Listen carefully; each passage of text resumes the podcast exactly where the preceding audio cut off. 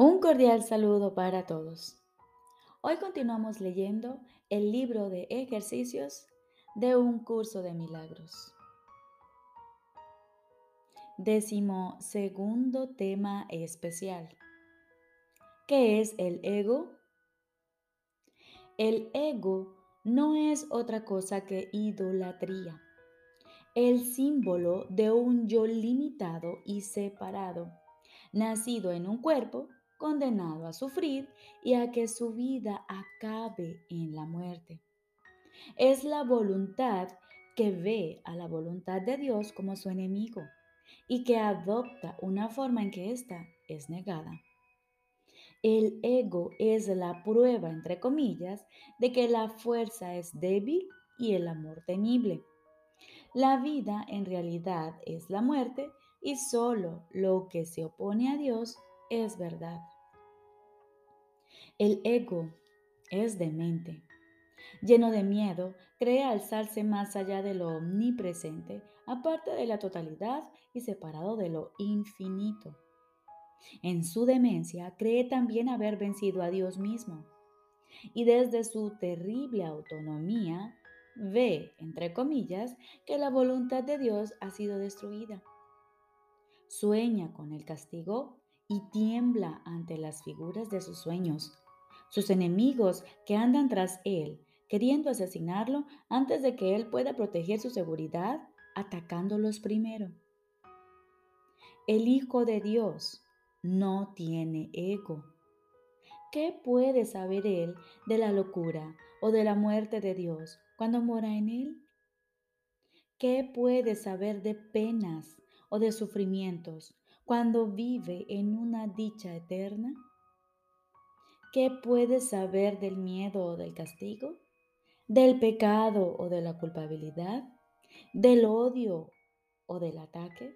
Cuando lo único que le rodea es paz eterna por siempre, imperturbable y libre de todo conflicto, en la tranquilidad y silencio más profundos?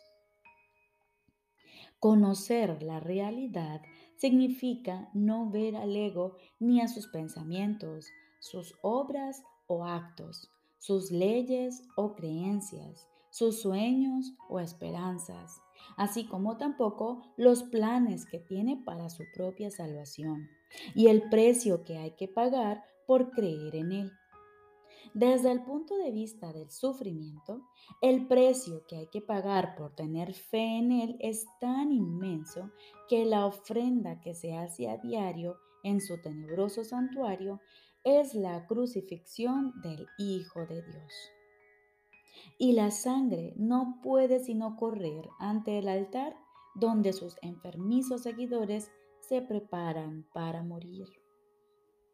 Una sola azucena de perdón, no obstante, puede transformar la obscuridad en luz y el altar a las ilusiones en el templo a la vida misma. Y la paz se les restituirá para siempre a las santas mentes que Dios creó como su Hijo, su morada, su dicha y su amor, completamente suyas y completamente unidas a Él.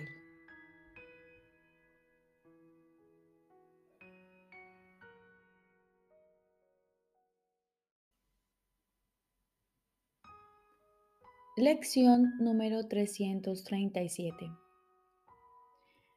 Mi impecabilidad me protege de todo daño. Mi impecabilidad me protege de todo daño.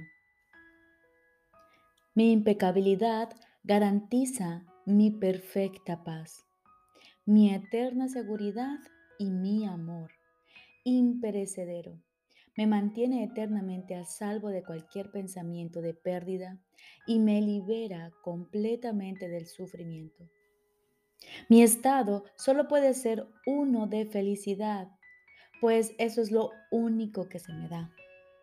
¿Qué debo hacer para saber que todo esto me pertenece? Debo aceptar la expiación para mí mismo y nada más. Dios ha hecho ya todo lo que se tenía que hacer.